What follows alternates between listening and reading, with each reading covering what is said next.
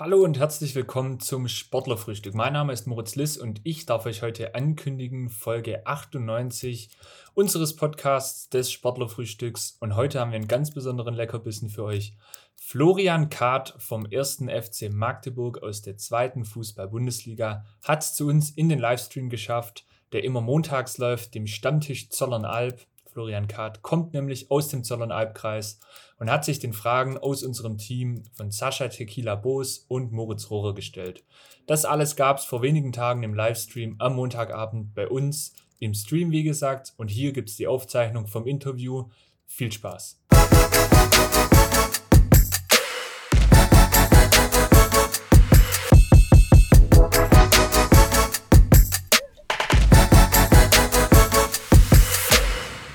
Und in dem Fall begrüßen wir ganz recht herzlich an unserer Seite Florian Kahrt vom 1. FC Magdeburg. Grüß euch. Sorry für meine Technikprobleme. Ich wollte es auch mit den AirPods probieren, aber jetzt lasse ich es einfach so. Wenn ihr mich jetzt hört, dann lassen wir es einfach so stehen, wie es ist. Ja, schauen wir mal. Also, ähm, ihr könnt ja mal in den Chat schreiben, wie es bei euch ausschaut. Ob man mich hört. Also, ich denke mal, wenn wir, wenn wir dich hören, dann hören die anderen dich wahrscheinlich auch. Ich weiß es nicht, keine Ahnung. Ich bin, also was Technik angeht, kann ich jetzt für mich schon mal feststellen, dass es, äh, es hat keine Zukunft. Aber nur Nebenplatz, oder?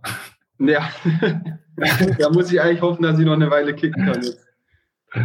Das ist kein Problem. Ähm, ja, bei mir jetzt da drüben hängt es zwar auch irgendwie, aber ich weiß nicht, ob das jetzt im, im Live-Bild auch wirklich so ist. Wir, wir, wir testen das jetzt einfach aus. Wenn dann Beschwerden kommen, dann werden wir das relativ schnell merken. Ja, ja.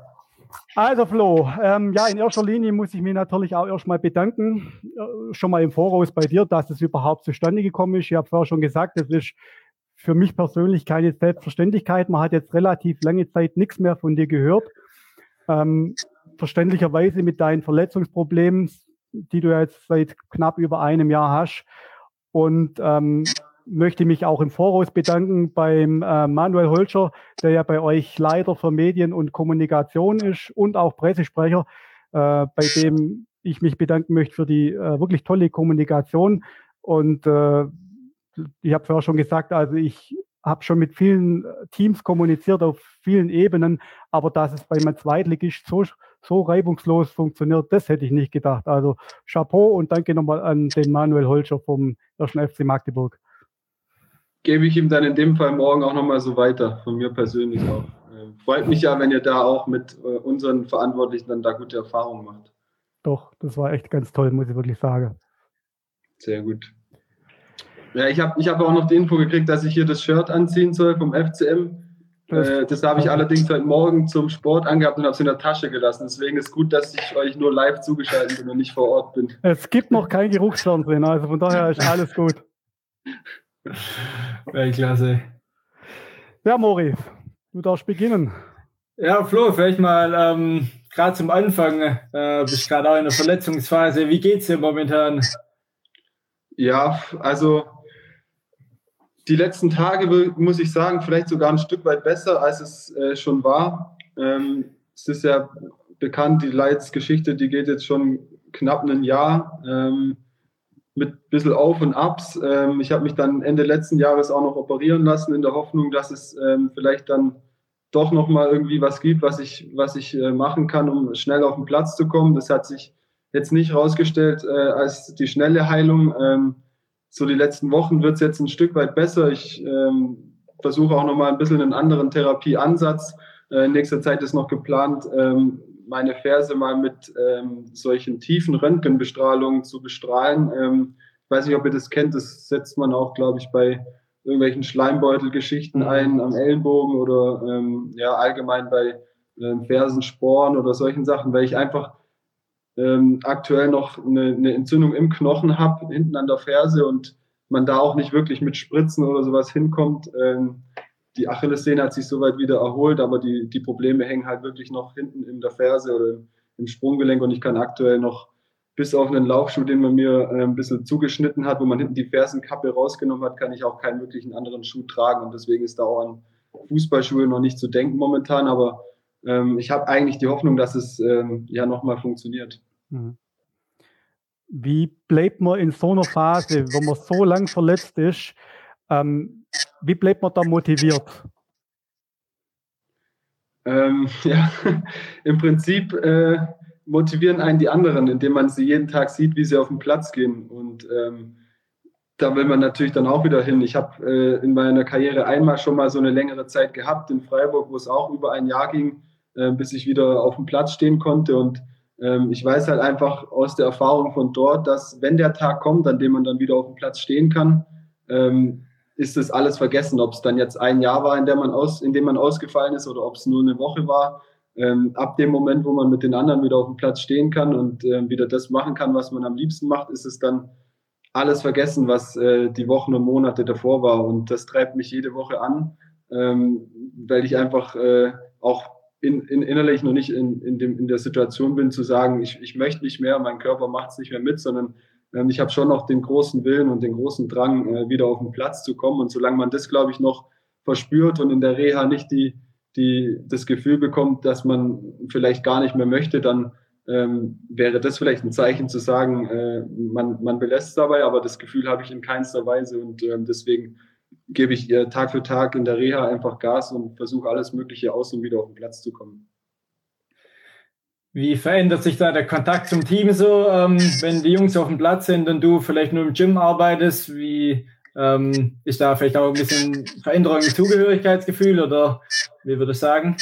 Auf jeden Fall. Also ähm, dadurch, dass ich eben schon länger hier bin, geht's, weil ich eben schon auch viele enge Freunde gefunden habe hier, mit denen man dann jetzt über Jahre und auch ja zum Teil schon länger zusammenspielt. Dann bleibt natürlich auch der, der private Kontakt, ähm, wo man sich ich bin eigentlich voll integriert. Wenn wir mittags mal einen Kaffee trinken gehen mit, mit einigen Spielern, bin ich immer voll dabei und ich bin auch in allen Videositzungen drin und ich weiß schon, was passiert, aber ähm, ich bin natürlich nicht mit auf dem Platz und kann deswegen auch ähm, ja ein Stück weit weniger helfen oder weniger auch ähm, meine Meinung kundtun, weil ich einfach in diesen ganzen wichtigen Trainingseinheiten nicht mit auf dem Platz stehen kann. Ich habe mit einigen bei uns in der Mannschaft noch überhaupt kein, kein Training oder Spiel zusammen gemacht und die sind jetzt bald äh, ein Dreivierteljahr hier.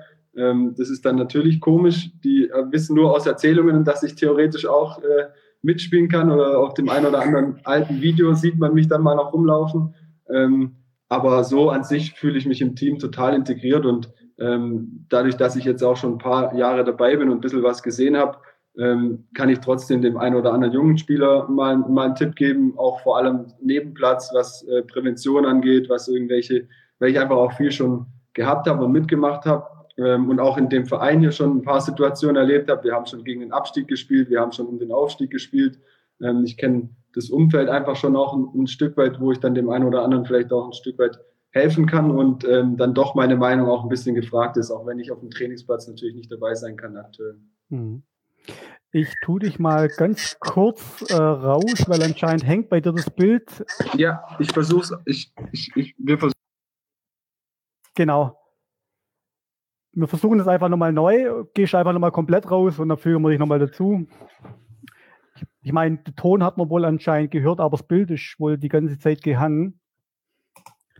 Okay. Ja, technische Schwierigkeiten, das ist natürlich mit ja. Internet, das ist immer das gleiche Problem. Das, äh, Auch nicht zum ersten Mal. So nicht zum ersten sagen. Mal, ja. Das, äh, ich, mich wundert ja, dass man hier in dem kleinen Käffchen Freude-Weiler äh, das Internet noch so gut ist. Ähm, aber ja, mein Gott. Ja, Magdeburg hat ja jetzt am Wochenende 2 zu 2 bei Jan Regensburg gespielt, hat zweimal, glaube geführt ähm, jetzt spielen sie als nächstes, glaube ich, gegen den Tabellenletzten Sandhausen. Also ich denke, Magdeburg wird, äh, denke ich mal, die Liga auf jeden Fall halten. Das, die haben wirklich äh, richtig gutes Potenzial. So, er ist auf jeden Fall mal wieder da. Jetzt schauen wir mal, ähm, ob er bei uns jetzt hier auch dann wieder besser zu sehen ist. Äh, nach wie vor top, ja. Wir hören dich, aber jetzt lässt du dich komischerweise nicht mehr, dazu, nicht mehr dazu. Er lässt sich nicht mehr dazufügen. Hm. Technik, die begeistert. So. Da bin ich natürlich mit, meinem Techn mit meiner Technik auch am Ende, weil er lässt sich nicht mehr, er, er, er, nein, er, lässt sich nicht mehr dazufügen. Ja, das habe ich gemacht. Okay.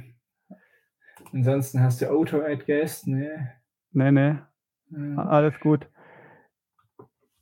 Ich glaube, wir versuchen das jetzt noch einmal, dass du vielleicht noch mal, noch mal rausgehst.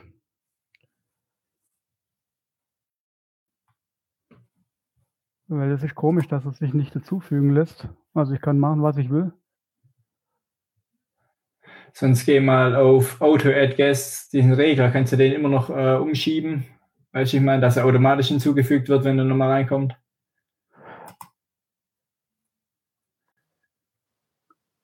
So, Flo, also jetzt sieht es jetzt sieht's besser aus, auf jeden Fall, würde ich mal behaupten. ich glaube, jetzt, jetzt, jetzt sieht es gut aus.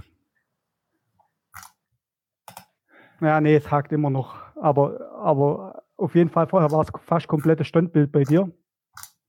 Egal, wir machen das jetzt einfach, wir ziehen das jetzt einfach weiter durch. Ähm, ja, weil wir gesagt haben, ähm, wie du motiviert bleibst. Also es gibt ja so ein Zitat von, von deinem Trainer Christian Tietz. Ähm, es gibt selten einen Spieler mit so einer Top-Einstellung. Was sagst du da selber dazu? Oh je, hört er mich überhaupt?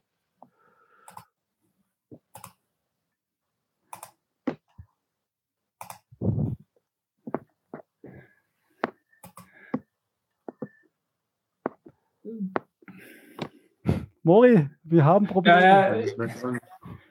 Ich, äh, ich höre den Flo auch. Ich sehe ich seh ihn auch wieder im, im Facebook-Stream.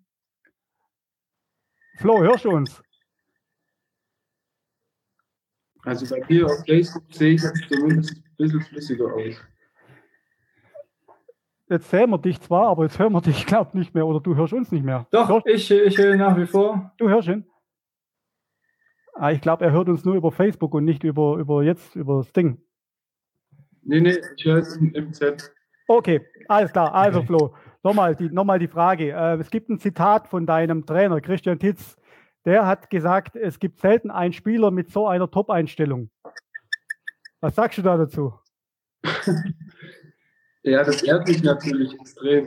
Ähm, ich bin jetzt mit ihm auch schon ähm, die eine oder andere Zeit dabei und ähm, er ist auch wirklich ein Coach, der, ich glaube, ich höre mich doppelt, kann das sein? Hast du äh, den Ton im Stream auch an auf Facebook? hört ihr mich so? Ja, ja, wir hören dich, wir hören dich. Okay, dann ist es besser. Es ist, ich bin echt, äh, ich hätte mich wahrscheinlich da einen Techniker dazu nehmen müssen. Alles gut. Ähm, Nee, äh, wobei ich denke, ich, er ist auch ein Coach. Ich bin jetzt auch schon eine längere Zeit bei ihm, der es dann trotzdem geschafft hat, auch äh, mich na, nachdem ich ja jetzt schon ein paar Jahre dabei bin, nochmal besser zu machen. Ähm, durch seine auch tägliche Arbeit. Ich habe auch jemanden selten auch einen Trainer gesehen, ähm, der eine ähnliche Top-Einstellung an den Tag legt. Ähm, wir haben natürlich in Freiburg, da habe ich mit den besten Trainer gehabt, den man äh, sich wahrscheinlich als junger Spieler wünschen kann. Äh, mit dem Christian Streich und dann ähm, jetzt in, in Magdeburg mit dem Christian Tietz ähm, habe ich vermutlich die zwei besten Christians in Deutschland äh, zugelost bekommen, äh, die man als Coach äh, aktuell bekommen kann. Ähm, daher ehrt mich das natürlich äh, extrem, äh, sowas, sowas zu lesen oder auch zu hören. Ähm, dennoch, äh, ja, ist es auch absolut notwendig, glaube ich, in dem Geschäft ähm, eine Top-Einstellung an den Tag zu legen, weil es eben so viele ähm, ähm, gibt, die auch junge Spieler gibt, die wahnsinnig viel Qualität haben, die jedes Jahr nachrücken und nachdrücken. Und da muss man, ähm, gerade wenn man meinen Weg gegangen ist, ohne so eine Ausbildung im NLZ und viele Trainingseinheiten, muss man einfach ein Stück weit ein bisschen mehr machen als andere, weil man auch, äh, sage ich mal, ein bisschen Rückstand hat, äh, den, man, den man aufholen muss äh, die Jahre über. Ähm, und daher ist es für mich äh, maßgeblich gewesen, eine gute Einstellung an den Tag zu legen. Wie sieht bei dir so eine Woche aus? Also wenn du nicht auf dem Platz trainieren kannst, bist du jeden Tag im Gym oder hast du, wie sieht es mit Physiothermien aus? Weil man hört ja auch oft so, dass äh, die Woche von einem Verletzten viel mehr Termine hat, wie äh, wenn man regulär trainiert. Das stimmt. Also Ähm, ich bin ja so bei den Trainingseinheiten ganz normal im Stadion. Ich, ich gehe jetzt morgens, sag ich mal, heute haben wir uns um 9.30 Uhr getroffen. Ähm, das ist so die normale Uhrzeit bei uns morgens für, für, für den Treffpunkt. Ähm, da bin ich ganz normal da. Ähm, vor dem Training die Videositzung mache ich mit, ähm, weil ich auch einfach wissen will, was los ist, wie wird das Spiel vom Wochenende analysiert, wie ist, wie ist der Stand im Kader, wie, wie, woran wollen wir gerade aktuell arbeiten. Und ähm, dann, wenn die anderen rausgehen auf den Platz, geht es für mich meistens erstmal zum Physio.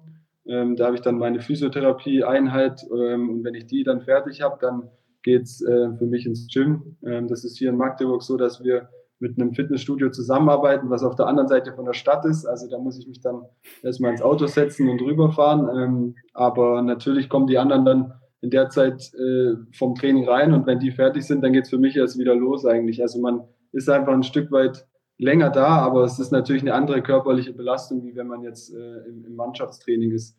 Ähm, aber mein Tag ist natürlich schon, schon voll und aktuell ist halt einfach auch so, dass ich ähm, dann außerhalb von den Physio- und Trainingseinheiten viele Arzttermine habe, äh, weil ich jetzt auch noch ein paar alternative Methoden ausprobiert habe, einfach zusätzlich zur Physiotherapie, ähm, wo man dann einfach auch sich ins Auto setzen muss, weil auch nicht immer alles vor Ort ist. Ähm, da war ich jetzt zum Teil in Hannover, in Frankfurt, ähm, in Düsseldorf, überall eigentlich in Deutschland unterwegs, wo man dann die Woche über sich das eine oder andere Mal auch ins Auto setzt und dann auch mal da noch zwei Tage unterwegs ist. Mhm. Gab es da in der Zeit, wo du jetzt so verletzt warst und ja, man hat ja mitgekriegt, das Ganze hat ja äh, quasi angefangen mit dieser Achillessehnenentzündung, dann kam pfeifersches Drüsenfieber dazu, dann war es wieder irgendwie die Achillesferse. Kam da irgendwann mal bei dir auch der Gedanke, ähm, ah nee, jetzt habe ich einfach die Schnauze voll und äh, konzentriere mich wieder auf andere Dinge oder, oder gab es den Gedanken bei dir gar nie? Also doch, den gibt es zwangsläufig. Ich meine, ähm, so eine Situation ist ja auch, eine Saison endet ja auch irgendwann und äh, für einen Fußballer ist ja auch meistens so, ähm, dass man irgendwo auch befristet, sage ich mal, angestellt ist und wenn man dann mal ein Jahr verletzt ist, äh, dann reißen sich auch nicht die Vereine nach einem. Und ähm, daher muss man sich zwangsläufig immer auch mit dem Plan B beschäftigen, sage ich mal, dass man einfach auch sein kann, dass es, dass man nicht wieder zurück auf den Platz kommt. Ähm, das war trotzdem die ganze Zeit so, dass ich den Gedanken aber schon versucht habe, auch ein Stück weit zu verdrängen, weil ich, wie gesagt, vorhin noch den, den starken Willen habe, ähm, weiter Fußball zu spielen. Ähm, ich glaube, wenn der Gedanke dann irgendwann mal überhand nimmt, ähm, dass man sich viel mehr beschäftigt mit dem, was man ähm, danach machen will, dann ist vielleicht auch so ein so ein Punkt gekommen, wo man dann ähm, nicht mehr den, den Elan und de, den Einsatz in die Reha-Arbeit reinlegt. Aber das ist bei mir aktuell noch nicht der Fall. Ich ähm, habe ja in Bading Abitur gemacht. Ich bin schon relativ gut vorbereitet dann auf das Leben danach. Ich bin schon am Überlegen, was ich dann machen möchte. Ähm, zum Beispiel ursprünglich hatte ich den Plan, zur Polizei zu gehen. Den Plan kann ich aber, solange ich den Fuß habe, über den Haufen werfen, weil ich ja, solange ich nicht Fußball spielen kann, auch keine auf, äh, äh, Aufnahmetests bei einer Polizei machen kann oder sowas. Ähm, da muss man dann einfach schauen, wie dann in dem Moment die Situation ist und was, was einem Spaß macht. Ich glaube, das ist so eine ähnliche Situation wie nach dem Abitur, wo viele, glaube ich, nicht wissen genau, was möchten sie machen, was will ich studieren, was will ich eine Ausbildung machen, wo man dann einfach auch ein Stück weit Sachen ausprobieren muss und dann ähm, rauszufinden, was eben, was eben einem Spaß macht, was man für den Rest von seinem Leben machen will. Und deswegen bin ich mir sicher, dass ich dann nach dem Fußball nicht ins Blaue mich in irgendwas reinstützen werde, ohne davor vielleicht zwei, drei Sachen auszuprobieren und reinzuschauen. Mhm.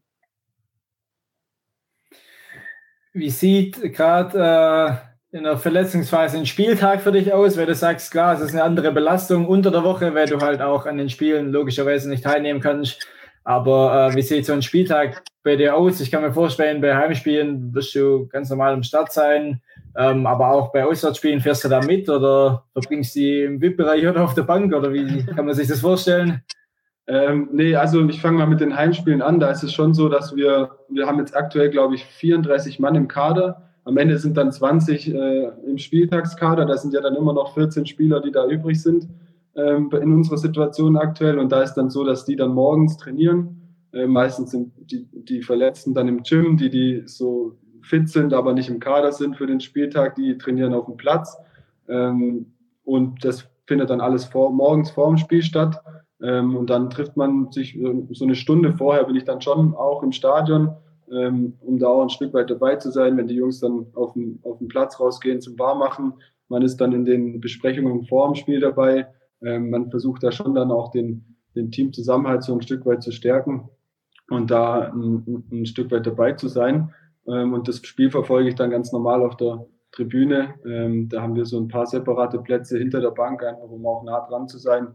Ähm, und ja, es ist eigentlich äh, mag ich als verletzter Spieler die Heimspiele nicht so, ähm, weil man einfach auch schon mit dem Auto zum Stadion fährt. Man sieht die ganzen Fans, die Väter mit ihren Kindern, wie sie mit ihren Trikots da zum Stadion laufen und ähm, man kriegt einfach wahnsinnige Lust, selber mitzuspielen und wird dann aber schmerzlich daran erinnert, dass es dann heute einfach nicht der Fall sein wird, dass man von außen zuschauen muss. Ähm, und ja, bei so einem Auswärtsspiel, da trainieren wir auch ganz normal morgens und das Spiel schaue ich mir dann aber meistens auf der Couch mit dem einen oder anderen Mitspieler zusammen an. Ähm, da fährt man dann nicht mit, weil man eben auch in Magdeburg Training hat. Mhm. Ich habe äh, ein Video von euch gesehen, als ihr in der dritten Liga Meister geworden seid und dann gab es ja quasi den Empfang im äh, Rathaus in Magdeburg. Ich glaube, da habt ihr euch auch, äh, alle Spieler haben sich ins goldene äh, Buch eingetragen, denke ich mal. Ja. Und danach war ja quasi auf dem Rathausbalkon so eine Meisterfeier. Da warst du ja dabei, hatte ich ja gesehen. Ja, ja, da war ich dabei. Ähm, das war ähm, allerdings vom Termin damals ein bisschen schwierig, weil das alles so ein bisschen eng getaktet war. Wir hatten zu der Zeit den Pokal noch gar nicht und das war, glaube ich, auch irgendwie mal irgendwie so nachmittags unter der Woche, ähm, wo dann auch nicht so viele Leute Zeit hatten, verständlicherweise, aber ähm, das Drumherum war natürlich alles da. Wir haben uns ins Goldene Buch eingetragen. Ähm, der damalige Oberbürgermeister hat noch uns empfangen und eine Rede gehalten ähm, ist natürlich schon eine, eine, große Ehre, sich in so ein Buch eintragen zu dürfen und so in so einer Stadt, ähm, wo man vielleicht nicht sein ganzes Leben verbringt, aber dann schon auch einen Teil von seinem Leben, wo man dann auch ein Stück weit sich äh, in die, ja jetzt nicht Geschichtsbücher, aber ähm, zumindest in die. Bücher der Stadt eintragen konnte und ein bisschen was von sich so hinterlassen konnte. Ähm, das ist natürlich schon ein schönes Gefühl. Ähm, und sowieso ist es immer ein schönes Gefühl dann, äh, wenn man auf so einen Balkon raustritt und ob es dann auf dem Balkon ist oder ob es beim Stadion ist oder beim Trainingsplatz, wenn man dann diese ganzen Fans von, von unserem Club sieht, die immer so zahlreich da sind, auswärts bei Heimspielen. Ähm, das ist bei egal welcher, äh, welcher Situation und Veranstaltung immer was Besonderes. Mhm. Was hat sich, äh, würdest du sagen, nach dem Aufstieg so verändert im Verein? Also jetzt abgesehen von der Liga oder auch bei dir persönlich? Ähm, Gab es da dann irgendwie nochmal eine höhere Identifikation mit dem Verein oder hat sich dein Bild vom Verein ein bisschen verändert oder generell, was würdest du sagen? Also mein Bild vom Verein, der ist eigentlich schon die ganze Zeit gleich. Ähm, ich meine, das spricht auch ein Stück weit für sich, dass ich jetzt schon ein paar Jahre hier bin. Das liegt einzig und allein daran, dass ähm, ich mich in dem Verein und mit den Leuten einfach so wahnsinnig wohlfühle und so unglaublich gern auch für den Verein spiele. Ähm, es ist so wirklich, ich habe jetzt nicht allzu viele Vereine in meiner Karriere gehabt, aber es ist, wenn man hier in Magdeburg ähm, Spieler ist, ein Stück weit was Besonderes, ähm, auf, auf dieses Spielfeld rauszulaufen und dieses Trikot zu tragen, weil man ähm, spürt wirklich so eine gewisse Verantwortung ähm, den Leuten gegenüber, weil man hier eine ganz, ganz spezielle Identifikation mit dem Verein spürt. Die Leute, die leben den Verein und wenn du dieses ähm, Trikot anziehst und dieses, dieser Spieltag ist, dann, dann spürst du das wirklich auf dem Platz, dass du ein Stück weit für die Leute spielst. Und das ist einerseits eine Verantwortung, weil ähm, es gibt auch Phasen, in denen es nicht so gut läuft. Da sind die Beine vielleicht mal einen Ticken schwerer, als sie es sonst eh schon sind. Ähm, aber es gibt natürlich auch die Situation wie letztes Jahr vor allem, wo, wo, wo es so super für uns lief und es dann natürlich nochmal ein zusätzliches äh, schönes Gefühl ist, dann äh, den Leuten dann auch so viel Siege und dann am Ende einen Aufstieg schenken zu können. Also man spürt wirklich, eine ganz besondere Verantwortung, ähm, wenn man hier für den Club spielt. Und ähm, mich hat das jetzt eigentlich in den Jahren immer eher beflügelt, aber ähm, es kann natürlich auch ein Stück weit mal schwere Beine machen. Mhm.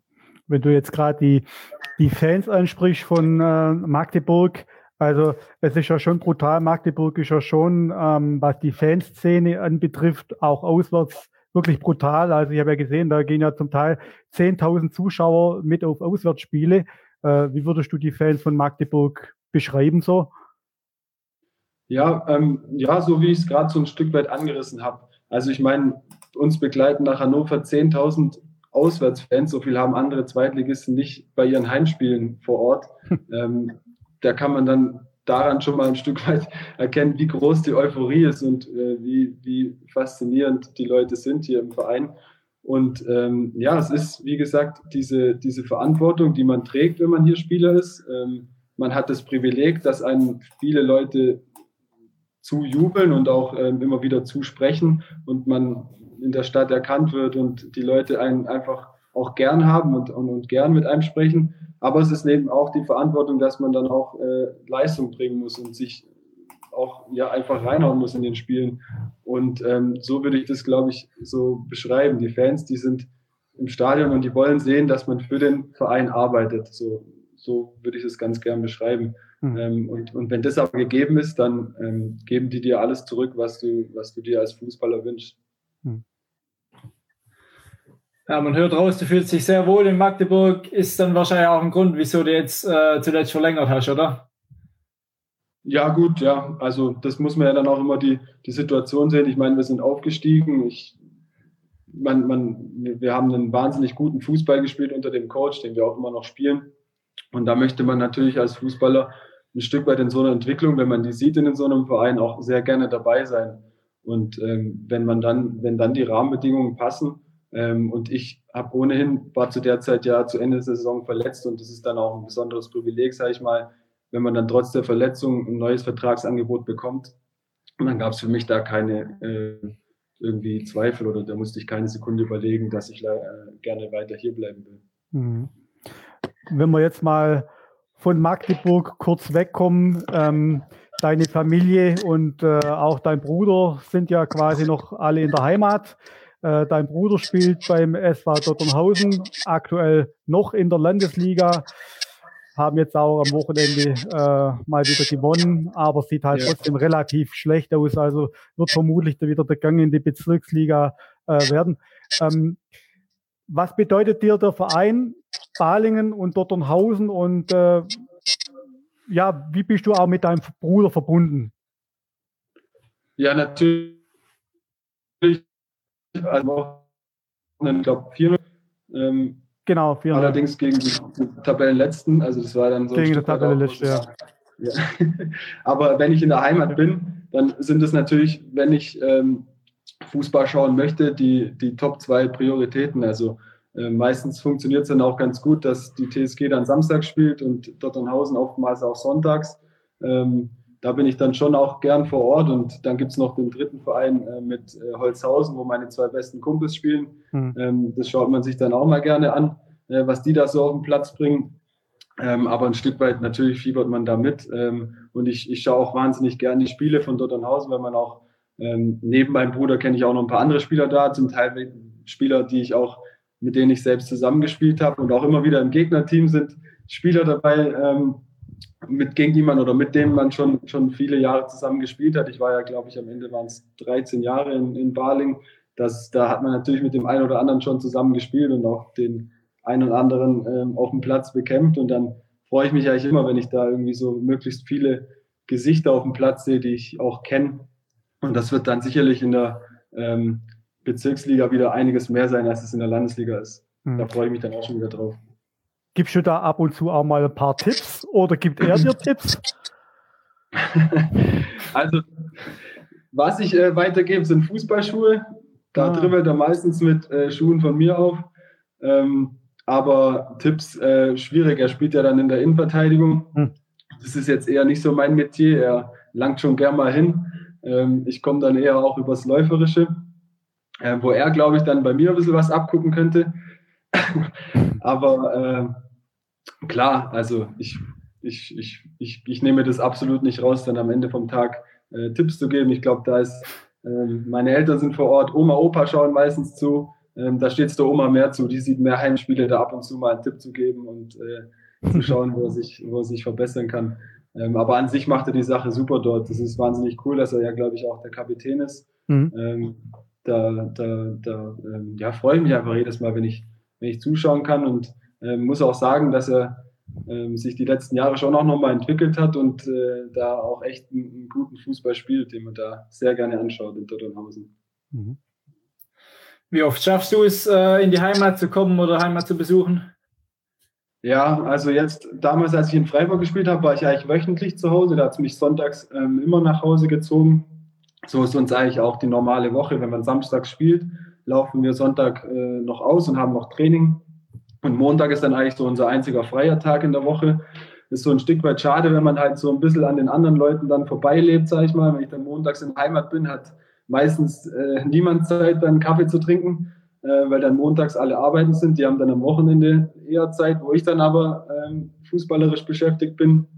Aber ähm, jetzt, seit ich in Magdeburg bin, ist es natürlich hauptsächlich begrenzt auf die Sommer- und die Winterpause und ab und zu meine Länderspielpause. Sobald ich eigentlich zwei, drei Tage mal frei habe, versuche ich eigentlich schon immer in die Heimat zu kommen. Aber die, der Weg ist einfach schon auch ein unglaublich weiter. Und äh, ich meine, frische Beine hast du nicht, wenn du dann zwei Tage lang zehn Stunden im Auto verbringst. Deswegen ähm, versuche ich es dann schon äh, aktuell noch gering zu halten und sich auf die Sommer- und die Winterpause zu, äh, zu, konzentrieren, dass ich da dann zu Hause bin.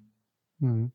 Ja, dein ehemaliger Verein, die TSG Balingen, hat ja am Wochenende gegen den Tabellenführer SSV Ulm gewonnen. Also Balingen ist ja wirklich, da fehlen einmal eigentlich ja wirklich die Worte, wenn man sieht, was die ja. ihren Möglichkeiten machen. Das, man kann eigentlich immer nur ungläubig staunen. Wie siehst du das? Was traust du denen noch zu? Absolut. Also es gibt selbst hier in Magdeburg, es gibt ja in jeder Mannschaft immer so Fußballverrückte, die alle liegen in der ganzen deutschen, der ganzen deutschen Republik durchstöbern und schauen, ähm, wer da wo führt. Und die schauen mich dann alle immer unglaublich an und sagen, ist das dein Barling, die da vorne sind und die ganze Zeit die Spiele gewinnen? Und dann muss ich immer sagen, ja, das ist mein Barling. Mhm. Aber das hat äh, wahrscheinlich vom Fußball her nichts mehr mit dem zu tun, was ich damals dort gespielt habe. Ähm, man sieht es auch, also ich habe viele Mannschaftskollegen, die zum Teil die Spieler dort kennen, weil sie eben auch alle in NLZs gespielt haben und ähm, Stuttgart, Hoffenheim überall schon unterwegs waren. Ähm, das ist schon nochmal eine Entwicklung wahrscheinlich von der Kaderstruktur, die hat einfach deutlich mehr Qualität, als es bei uns damals der Fall war, wo eben auch viele Spieler aus der Region ähm, mitgespielt haben. Ähm, aber es ist natürlich wahnsinnig schön zu sehen, was die da dieses Jahr veranstalten. Und ich höre es ja immer, also meine Eltern sind ja immer vor Ort. Das sind dann meistens auch Siege, die nicht unverdient sind. Und auf äh, lange Sicht gesehen ähm, kann es ja dann auch nicht irgendwo Glück sein, wenn man dann die ganze Zeit da oben steht. Auf jeden Fall, ja. Ja, Flo, ähm, du hast es ja schon angesprochen. Ich nenne dir jetzt mal zwei, äh, zwei verschiedene Daten. Einmal der, 25, äh, der 15. Februar 2015 um 17.10 Uhr ja. und der 25. November 2017. Was fällt dir jeweils dazu ein? 25. November wird wahrscheinlich äh, ein relativ kalter, regnerischer Tag in Berlin gewesen sein. Kann das sein? Äh, nicht ganz. 2017, halt, nein. 2017 äh, nein, das war ein Heimspiel gegen Mainz 05 wahrscheinlich. Genau. Dein Und was war das erste Datum? Bundesliga-Tor war das äh, in der glaub, ah. äh, 89. Minute war es, glaube ich. Du bist eingewechselt worden und hast quasi ja. drei, vier Minuten später hast du es 2 zu 0 erzielt. Mainz ja. hat zwar nochmal einen Anschlusstreffer erzielt, aber trotzdem Heimsieg, ganz wichtig damals. Aber ich glaube, war es nicht sogar die Saison, wo Freiburg dann trotzdem abgestiegen ist. Ich meine. Nee, wir haben die Liga gehalten. Ah, ihr habt die Liga gehalten, okay. Das wüsste ich. ich bin, okay. das wüsste ich. Äh, nee, es war genau, ich kam rein in der 89. Minute circa. Es war so ein ganz wichtiges Spiel. Mainz war, glaube ich, zu der Zeit hinter uns, aber wir waren auch nicht wirklich weit vorne in der Tabelle. Und ähm, es war so ein, so ein 1-0, was so auch ein Stück weit auf der Kippe war. Ich war damals oft ähm, so der Spieler, der eingewechselt wurde, der dann nochmal einfach alles ansprinten sollte, was nur irgendwie ging. Ähm, ich bin so reingekommen, glaube ich, in der ja, 89. wie du gesagt hast. Und es war dann relativ schnell im Spiel, dass ich auf einmal links komplett blank durch war und schon gesehen habe, dass der, der, der Günni damals als Linksverteidiger, der Christian Günther, der spielt mir jetzt den Ball in Lauf. Und das war so ein unfassbar weiter Weg von der Mittellinie bis zum Tor und so viel Zeit zum Überlegen, dass ich wirklich das, das war ein ganz, ganz verrücktes Gefühl, weil dann die Zuschauer natürlich schon aufgestanden sind in dem Moment. Das ist was anderes, wenn dir im 16er der Ball vor die Füße fällt und du den reinschießt, als wenn du dann von der Mittellinie aus losläufst und alle schon äh, in Erwartung aufstehen und es laut wird im Stadion. Und ähm, ich habe dann wirklich zwei, drei Mal überlegt und in der Situation habe ich mich wirklich an eine Situation erinnert, die mir davor schon mal passiert ist, wo ich genauso auf dem Torwart zugelaufen bin. Und damals bin ich auch am Torwart vorbeigelaufen. Und genau das habe ich mir gedacht, so ab der Hälfte vom Weg circa, ich schaue, was der macht, wenn der rauskommt, ich gehe vorbei. Und so habe ich es dann nachher gemacht und hat funktioniert. Und es war natürlich ein unfassbares Gefühl, weil es dann auch noch genau vor der Fankurve war von uns. Ähm, und ja, da stehst du auf dem Platz äh, mit mit Spielern, die schon so unfassbar viel erlebt haben und so eine große Qualität haben. Ich glaube, an dem Tag hat Nils Petersen das 1 zu 0 gemacht und dann stehst du dann nach dem Spiel auf dem Spielberichtsbogen äh, mit zwei Torschützen, Florian Kart und Nils Petersen und ich glaube, das kann ich dann wahrscheinlich äh, in ein paar Jahren dann den Kindern und Enkelkindern dann schon das eine oder andere Mal noch zeigen. Ja, das denke ich schon. Also, also ich meine, ich habe das Höchste, was ich mal gespielt habe, war tatsächlich auch mal Landesliga. Äh, habe da auch mal ein Tor geschossen und das Gefühl war schon riesig. Ähm, yeah. aber natürlich in der Bundesliga, wo ja dann auch live gekommen ist, quasi noch ähm, da ein Tor zu schießen. Also ich glaube, äh, das mag sich wahrscheinlich niemand vorstellen. Ja, das erste Datum übrigens, das ich genannt hatte, 15. Februar 2015, 17.10 Uhr. Dann war das Berlin. Genau, das war mein quasi erster Bundesliga-Einsatz. Ja. Wie hat sich das angefühlt? Oder, oder war, die, war, war das von vornherein abgeklärt, dass du da reinkommst oder war das spontan? Absolut nicht. Also das war überhaupt schon spontan, als ich überhaupt mitgeflogen bin. Also das war eine Zeit, ähm, da ging es für Freiburg genauso wie in dem Jahr mit dem ersten Tor auch um den Abstieg. Ähm, ich bin dort zum ersten Mal eigentlich mit den Profis so richtig in Kontakt gekommen, weil ich ins Trainingslager mitfliegen durfte im Januar. Da ist kurzfristig damals ähm, ein Spieler noch nach, nach, nach Kräuter Fürth gewechselt, Freis hieß der damals. Mhm. Und dann haben sie mich angerufen, irgendwie ein paar Stunden vor Abflug, äh, da war ich noch in Baling zu der Zeit, dass ich äh, bitte nach Freiburg kommen soll und dass ich mitfliegen darf ins Trainingslager. Das war schon wahnsinnig aufregend, die Zeit dort. Ähm, ich muss sagen, dort lief es mir auch wahnsinnig gut. Ich hatte viele gute Trainingseinheiten und Spiele gemacht, aber natürlich niemals damit gerechnet, ähm, dann mit nach Berlin fliegen zu dürfen im Februar. Das war dann aber dem geschuldet, dass viele einfach krank und angeschlagen waren. Mhm. Ähm, und ich weiß noch, ich war am Schuhe putzen. Dann stand der äh, Herr Streich dann plötzlich hinter mir und sagt, ähm, ich soll sie einpacken und ich fliege mit nach Berlin. Und das war, war so unfassbar unerwartet, aber auch natürlich wahnsinnig spannend. Ich, mein, mein Vater ist dann mit einem Kumpel kurzfristig noch nach Berlin gefahren. Die haben noch Tickets ähm, bekommen. Äh, damals vom, vom Jochen Zeyer, unserem Sportdirektor. Und ähm, das war einfach ein wahnsinniges Erlebnis, überhaupt dabei zu sein. Und ich habe mit keiner Sekunde, während ich mich da hinten warm gelaufen habe, daran gedacht, überhaupt reinzukommen. Also es gab kein Gespräch vor dem Spiel mit, äh, wir überlegen dich einzuwechseln, sondern ich dachte einfach, ich darf das erleben und bin einfach nur der 18. Mann, weil man halt einen Platz frei hatte. Und mhm. dann schaue ich da zur Bank und auf einmal wird mein Trikot hochgehalten und der, der Athletiktrainer sagt, auf geht's, du musst rein. Und es war einfach unfassbar. Also ich, ich habe in dem Moment so viele Gedanken in mir gehabt und ich glaube, ich bin in diesen zehn Minuten, was es war, bin ich nicht eine Sekunde stehen geblieben. Ich bin, glaube ich, nur gesprintet, sodass ich nach dem Spiel zitterige Beine hatte. Wirklich, ich bin in, in, in ich, ich bin komplett zehn Minuten lang durchgesprintet. Ich will nicht wissen, wie viele Kilometer ich da gemacht habe in der Zeit, weil ich einfach so wie in einem Rausch war. Es war unfassbar. Ich habe gar nicht wahrgenommen, dass ich im Olympiastadion bin und dass da irgendwie 40.000 Leute zuschauen. Das mhm. war schon was ganz Besonderes. Aber dann nach dem Abschwipp hat man es natürlich realisiert. Ich habe äh, meinen Papa auf der Tribüne oben gesehen und ähm, das ist natürlich äh, nicht zu beschreiben, was für mhm. Gefühle das dann in einem auslöst auch. Ja, ich wollte gerade sagen, im Olympiastadion hast du jetzt auch nicht gerade das kleinste Stadion in Deutschland rausgesucht. Ja. War es dann eher, eher Aufregung oder Nervosität oder Vorfreude oder von allem ein bisschen oder?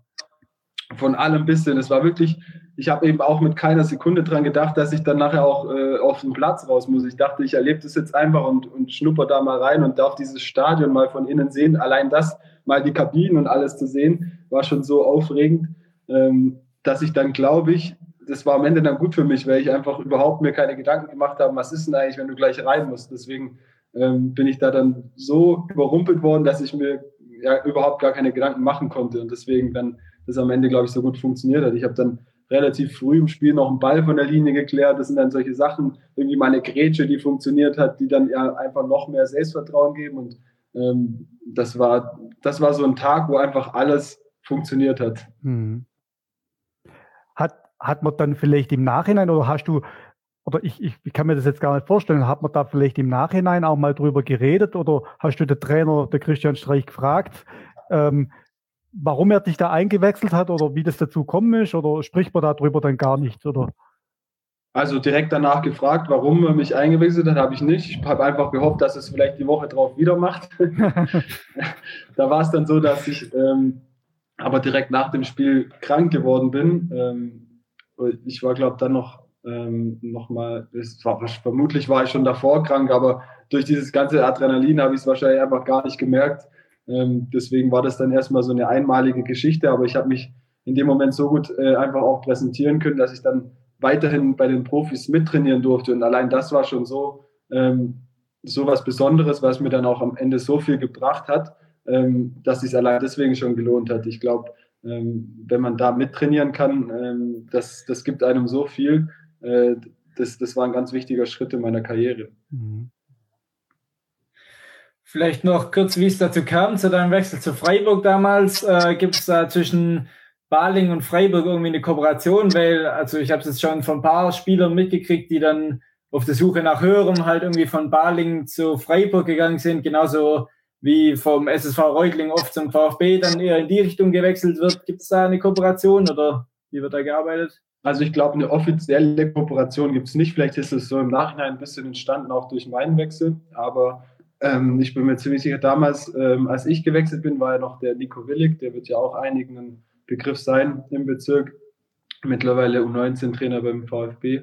Ähm, der war bei uns damals noch Jugendkoordinator und der hatte eben einen guten Draht ähm, nach Freiburg und ich glaube, über den kam damals der Kontakt zustande und ich war dann auch mal für drei, vier Tage dort im Training ähm, und äh, da haben sie dann schon eben danach gesagt, dass ich mich ganz gut angestellt habe. Sie wollen dann in der Rückrunde noch ein paar Spiele in der Oberliga damals anschauen. Ähm, haben sie dann auch gemacht und dann ist relativ schnell klar gewesen, dass, dass ich die Chance eben bekomme, dort ähm, hinzuwechseln. Und ich hatte mir zu der Zeit eben gedacht, ich bin jetzt fertig mit dem Abitur. Ich weiß noch nicht genau, wie ich vorhin gesagt habe, was will ich studieren. Ähm, wo in welche Richtung soll es gehen? Und dann habe ich mir gedacht, früher wäre man noch zwei Jahre zum Bund. Das gab es zu meiner Zeit nicht, äh, zu meiner Zeit nicht mehr. Deswegen kann ich auch mal probieren, zwei Jahre in Freiburg zu unterschreiben und ob das funktioniert und ob ich dann mit 19 oder 21 anfange zu studieren, ähm, ist es dann am Ende auch egal. Deswegen äh, bin ich da erstmal so mit der Einstellung reingegangen, mal zu schauen und ähm, was dann jetzt am Ende draus geworden ist, bis hierhin, ist natürlich, das hätte ich mir zu der Zeit überhaupt nicht, nicht erträumt, weil ich einfach rein mit der Einstellung hingegangen bin, ähm, das mal zu versuchen. Ähm, und deswegen, wenn es dann auch irgendwann soweit sein sollte und ich dann äh, meine Karriere beenden müsste, würde ich das auf jeden Fall nicht mit einem weinenden Auge tun, weil ich wirklich mehr gesehen habe, als ich mir zu der Zeit, als ich dahin gefahren bin, das erste Mal erträumt hätte. Deswegen, ähm, das überwiegt auf jeden Fall bei mir. Als du ja von äh, Baling gewechselt bist, da war, wart ihr ja in der Oberliga. Ähm, ich habe nachgeschaut, äh, also es war, die, die Saison war relativ knapp. Drei Punkte haben gefehlt, dass wir abgestiegen wären in die Verbandsliga sogar. Ähm, dann bist du zur Regionalligamannschaft von, von Freiburg gegangen, zur zweiten Mannschaft dort. War damals für dich schon das Ziel, quasi von der zweiten das in die erste zu schaffen oder war das noch überhaupt gar nicht der Plan? Absolut nicht. Also ich bin da wirklich mit der Einstellung hingefahren, mir das überhaupt einfach mal anzuschauen und das erleben zu dürfen, in so einem großen Verein ähm, ja, beit sein zu dürfen. Und da waren auch in der U23 schon Jungs mit unglaublich viel Qualität, die jetzt zum Teil auch Profi geworden sind und zum Teil auch richtig erfolgreich geworden sind. Und ähm, ich weiß auch noch, die ersten Wochen, als ich da ankam, da hatte ich wirklich im Training das Gefühl, dass ich die zehn Jahre davor überhaupt kein Fußball gespielt habe, sondern irgendwas anderes. Ich habe wirklich weder irgendeine Trainingsübung noch irgendwelche taktischen Anweisungen verstanden. Dieses Fußball war einfach viel größer, als ich es mir bis dahin irgendwie bekannt war. Also es war wirklich da waren zum Teil Situationen im Training, wo ich so viel in meinem Kopf drin hatte, als der Ball kam, bis der bei mir war, war der schon wieder weg, weil ich mhm. überhaupt nicht wusste, was ich damit machen soll, weil du erstmal das alles umsetzen willst, was die dir da alles sagen und es aber einfach viel, viel am Anfang ist. Und dann war eben da auch damals Nico so ein bisschen mein Anker. Ich weiß noch, ähm, ich hatte ihm das in der Form mal so erzählt und er hatte mir dann den Tipp gegeben, dass ich bei all dem, was die dort sehen wollen. Klar will man immer erstmal alles umsetzen, was die, was die Coaches dort sehen wollen. Zum Teil haben die Spieler, die dort schon länger sind, natürlich auch den Vorteil, es schon ein paar Mal gehört zu haben. Sollte man aber nie vergessen, ähm, was einen eigentlich auszeichnet, welches, äh, also nie sein persönliches Spiel, seine persönlichen Stärken zu vernachlässigen und das auch immer wieder einzustreuen. Und dann ähm, habe ich das eben sehr beherzigt am Anfang, dann vielleicht nicht immer komplett das taktisch umgesetzt, was die dort sehen wollten, aber eben viel das gemacht, was mich einfach stark macht und auszeichnet. Und das war am Ende so, glaube ich, auch ein Stück weit, was mir geholfen hat, weil am Ende stellt ein Trainer dann jemand auf, der irgendwas ein bisschen besser kann als jemand anderes. Und diese anderen Sachen, die, die, diese Abläufe, die, diese taktischen Anweisungen, die kommen dann einfach auch mit den Trainingseinheiten, mit den Wochen und Monaten dort. Irgendwann sind die so automatisiert, dass man dann irgendwann nicht mehr drüber nachdenken muss und es dann automatisch macht und sich dann ähm, einfach auch wieder viel mehr auf seine eigenen Stärken konzentrieren kann. Aber man muss bei allem ähm, taktischen Anweisungen und ähm, Sachen auch immer so ein Stück weit nicht das vernachlässigen, was eigentlich einen auszeichnet, weil jeder irgendwas hat, was er vielleicht ein Stück weit besser kann als andere. Und das ist am Ende die Fähigkeit, ähm, die Coaches ähm, sehen wollen auf dem Platz, warum sie dich dann am Ende aufstellen, weil du irgendwas vielleicht ein Stück weit besser kannst als jemand anderes. Meistens spielen dann ähm, in den oberen Ligen nicht äh, Spieler, die alles so ein bisschen können, sondern die können eine Sache eben besonders gut und ähm, die eine Sache darf man einfach auch nicht vernachlässigen. Mhm. Das stimmt, ja. Wie sieht's aus? Hast du mit den Spielern gerade aus Freiburg und Baling noch Kontakt oder wie sieht's aus? Ja, also zum, in Freiburg vor allem zum Philipp Lienhardt, der ist ähm, nach wie vor einer meiner allerengsten Freunde ähm, dort geworden eben und jetzt auch immer noch. Ähm, nach Baling äh, natürlich auch immer wieder. Da sind ja auch jetzt noch ein paar Jungs dabei, mit denen ich dort schon in der ersten Mannschaft gespielt habe. Ich denke an Marci Tor, Luki jetzt sogar als, als spielender Co-Trainer, der ja da auch seinen Weg gemacht hat und heute seinen Vertrag, glaube ich, verlängert hat, habe ich genau, gelesen. Ja, genau, ähm, freut mich auch wahnsinnig, dass er erhalten bleibt einfach. Ähm, und ja, das sind einfach auch noch ein paar Spieler drin, mit denen ich ja zum Teil schon zusammengespielt habe. Sascha Eisele, Kana Kaya, die alle auch mein, mein Alter sind und deswegen ähm, klar reißt der Kontakt dann nie ab, aber es ist jetzt nicht so, dass ich irgendwie täglich ähm, irgendwie wir telefonieren oder so. Aber wenn ich dann in der Heimat bin, dann sieht man sich natürlich. Mhm.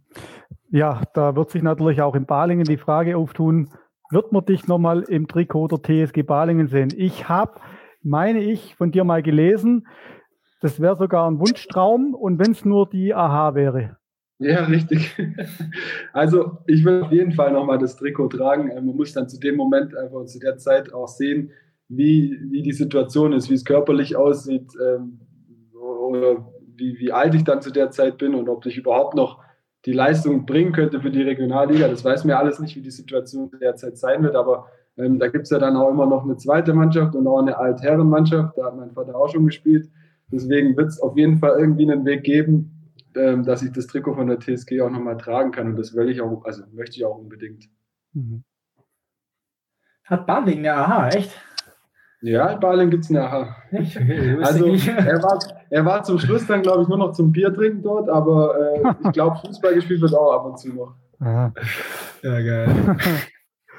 Jetzt pass auf, ich habe noch was ähm, Besonderes für dich. Also leider ist es mir technisch nicht möglich, das jetzt quasi äh, so in den Stream einzubinden, aber ich äh, würde es jetzt auf eine andere Art und Weise tun. Und zwar habe ich was geschickt bekommen von deinem Manuel Holscher. Ich habe ihn, da, ich hab ihn da drum gebeten und ich weiß nicht, ob du es siehst, aber vermutlich hören wirst du es auf jeden Fall. Und ich, ich halte jetzt mal mein Telefon an die Webcam und dann schauen wir mal, ob das funktioniert. Wir machen mal den Ton noch laut. Also hören tue ich es auf jeden Fall. Ob, ob das jetzt siehst, weiß ich nicht, aber hören tue ich es auf jeden Fall. Servus Flo, ich grüße dich. Nur was ich noch mal wissen wollte, ist, äh, wie das zu deinem Spitznamen kam. Wie ist der nochmal? Lord Cato. Könntest du mal erklären, wie das äh, dazu gekommen ist? Kai Brünker vom 1. FC Magdeburg fragt Flo Kart, wie es zu seinem. also da habt ihr mich jetzt aber richtig auf. Also da, da habe ich überhaupt nichts davon gewusst. Ich habe den vorher noch gesehen, der hat mir kein Wort verraten. Da muss ich mir morgen erstmal eine Ansage machen. Ich habe zum Manuel gesagt, er soll es auch bitte. Ich, ich kriege gerade eine, eine, Nachricht von meinem Vater rein, der schreibt keine weiteren Internas. Ich glaube, das hat ihm nicht so gut gepasst, dass dass er nur zum Schluss am Bier war. alles andere bleibt privat. Alles andere bleibt privat. Er war natürlich ein unfassbarer Stürmer. Das muss Okay. ich auch nochmal dazu sagen. Ich, ich schätze mal, das meiste habe ich auch von ihm bekommen dann. Das ist doch Ich weiß nicht, an was es gehapert hat, dass es dann nie über die Kreisliga rausging, aber es muss dann irgendwelche äh, unglücklichen Hintergründe gehabt haben. Ja, Also, also zurück zum Lord Kato. Zurück zu meinem Spitznamen, ja. Ähm, da müsste ich ganz kurz ausholen. Das war auch in der Zeit, ähm, als ich dann relativ frisch zu den Profis vom S dazugekommen bin, nach der Zeit in, ähm, nach der Zeit in Magdeburg.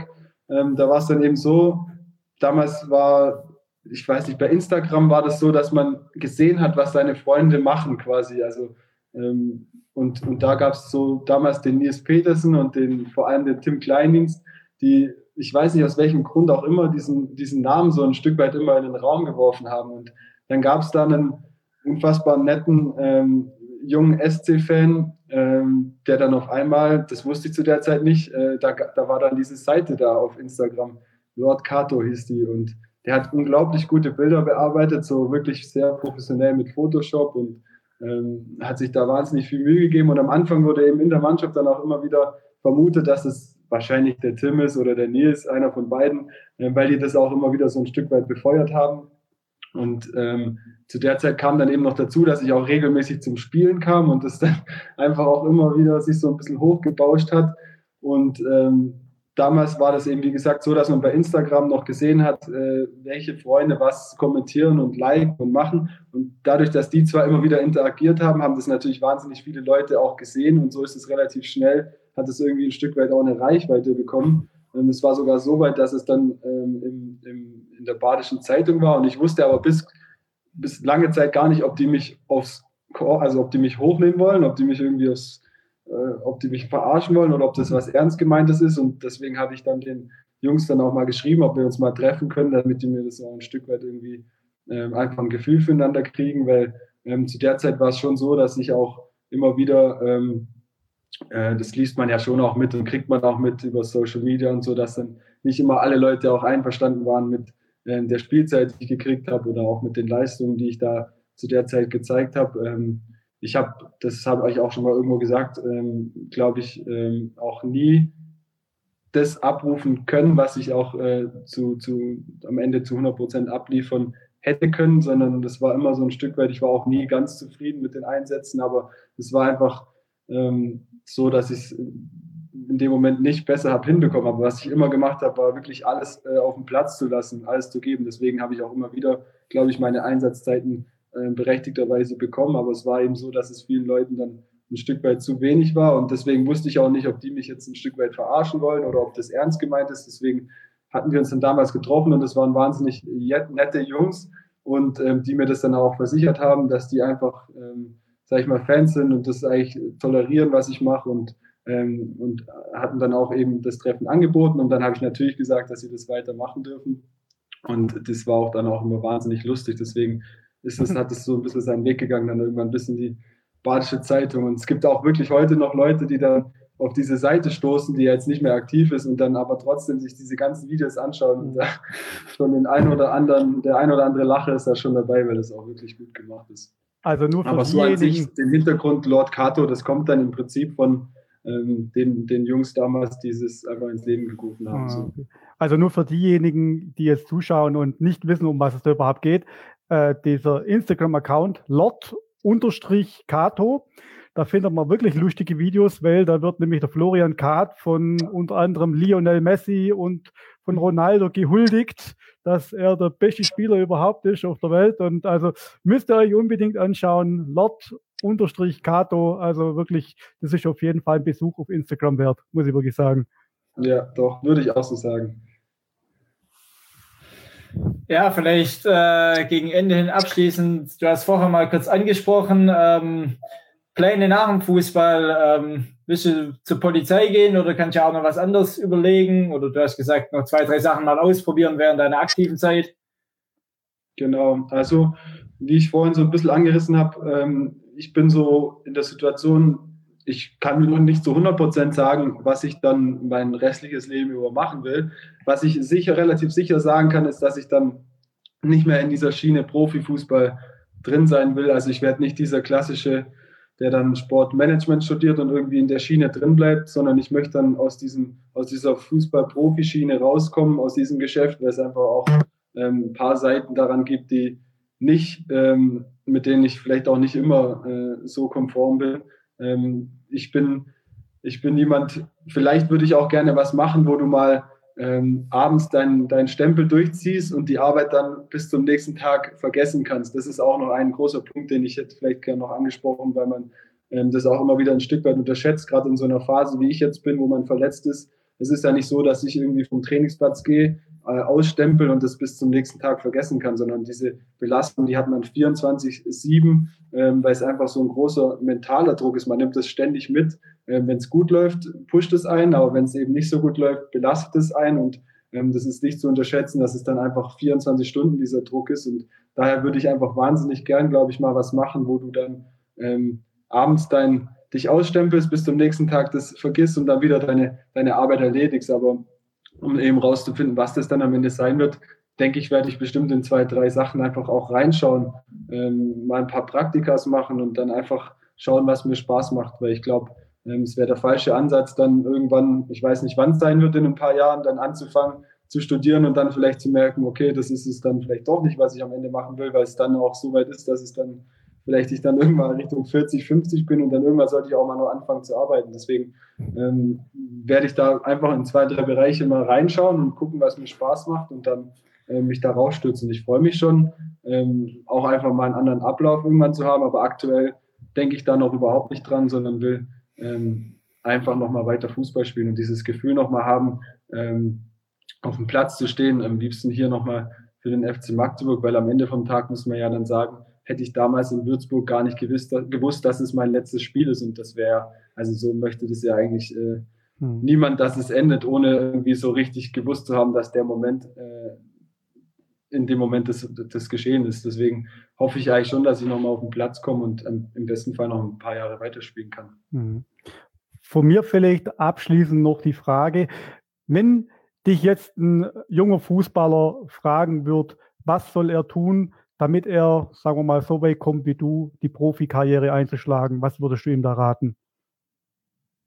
Ja, ähm, als allererstes würde ich ihm raten, ähm, seine, einen guten Schulabschluss zu machen und auf jeden Fall nicht alles auf die Karte Fußball zu setzen, weil ich einfach auch wahnsinnig viele Spieler jetzt gesehen habe, die auch viel, viel mehr Talent hatten wie ich und vielleicht auch viel mehr Qualität, die dann aber aufgrund von Verletzungen oder irgendwelchen anderen Dingen ähm, es dann am Ende nicht geschafft haben, äh, langfristig Profifußballer zu sein. Und dann braucht man eben einfach diese, diese gute Schulausbildung, um dann einen guten Grundstein haben, Grundstein zu haben für sein weiteres Leben. Also als allererstes würde ich ihm raten, nicht die Schule schleifen zu lassen. Das habe ich damals auch gemacht. Ich hätte mit Sicherheit auch früher schon die Möglichkeit gehabt, mal wegzugehen aus Baling. Ähm, habe ich in dem Moment einfach nie so gefühlt und ich wollte immer noch mit meinen Kumpels Fußball spielen und vor allem auch die Schule fertig machen, ähm, weil man eben schon viele in seinem Umfeld hatte, die mal früh irgendwo hingewechselt sind und dann wieder zurückkommen und so ein Stück weit auch ausgebrannt waren ähm, und dann vielleicht auch ein paar Jahre die Schule eben nicht so verfolgt haben, wie sie es hätten vielleicht können, wenn es nicht dieser große Umfang an Training gewesen wäre. Ähm, und dann zum zweiten Teil natürlich das, was ich vorhin so ein Stück weit angesprochen habe.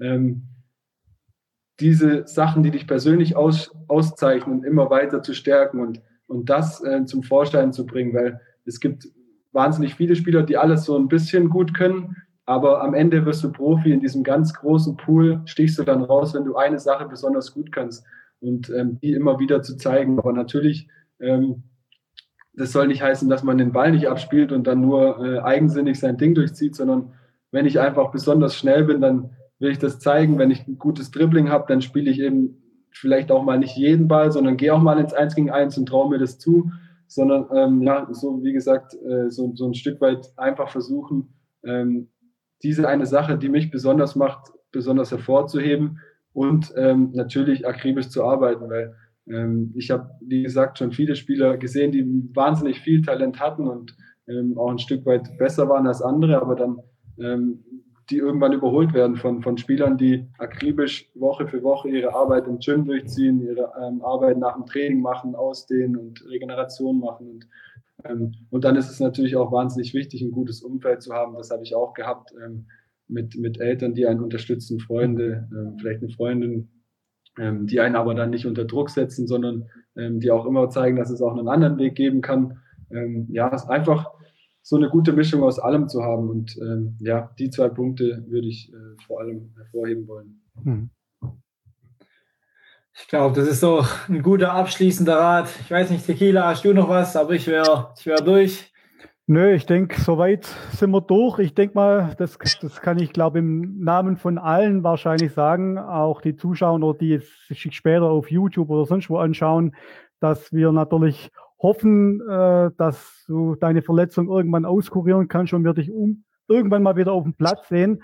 Ähm, man muss ja sagen, das vergleiche ich so, Magdeburg vergleiche ich so ein bisschen wie mit den Dallas Mavericks. Eigentlich, ähm, eigentlich bin ich jetzt nicht so der Riesenbasketball-Fan, aber dadurch, dass natürlich der Deutsche da gespielt hat, äh, ja. schaut man sich das natürlich auch immer wieder an und so ist es bei Magdeburg auch. Ich schaue immer quasi, ich gucke mir irgendwie jede Pressekonferenz von euch an oder ihr habt ja wirklich eine äh, toll organisierte Webseite, das muss man echt sagen und äh, ich schaue da ja auch immer und äh, ja, ich denke mal, wir können dir nur alles Gute wünschen für deine Gesundheit, dass es wieder weiterläuft. Und äh, ich denke mal, wir bedanken uns recht herzlich bei dir für dieses äh, wirklich ausführliche Interview. War wirklich sehr, sehr interessant, auch mal den Blick in den Profibereich zu bekommen. Und äh, ja, viele Grüße nach wirklich, Magdeburg. Und ich kann jedem Fußballfan raten, der mal in der Gegend ist und zufällig sieht, dass ein Heimspiel ist, ähm, auch wenn er kein Magdeburg-Fan ist, man muss das wirklich einmal im Stadion erlebt haben. Ähm, wenn man irgendwie Fußballfan ist, ist es eine Bereicherung für jeden, ähm, das mal zu sehen, was hier los ist. Die Lautstärke, die, die gibt es in ganz, ganz wenigen Stadien in Deutschland und Europa, würde ich sagen. Ähm, und es macht einfach wahnsinnig viel Spaß, die Atmosphäre auch mal mitzuerleben. Selbst wenn man dann vielleicht kein eingefleischter Magdeburg-Fan ist, ähm, spätestens nach dem Spiel wird man es, glaube ich, sein. Hm. Perfekt. Gut, dann entlassen wir dich jetzt in den Abend. Wie gesagt, nochmal vielen, vielen Dank für deine Zeit. Sehr Und gerne. Wirklich. Alles Gute für die Zukunft. Mach's gut. Dankeschön. Dankeschön. Danke. Ciao.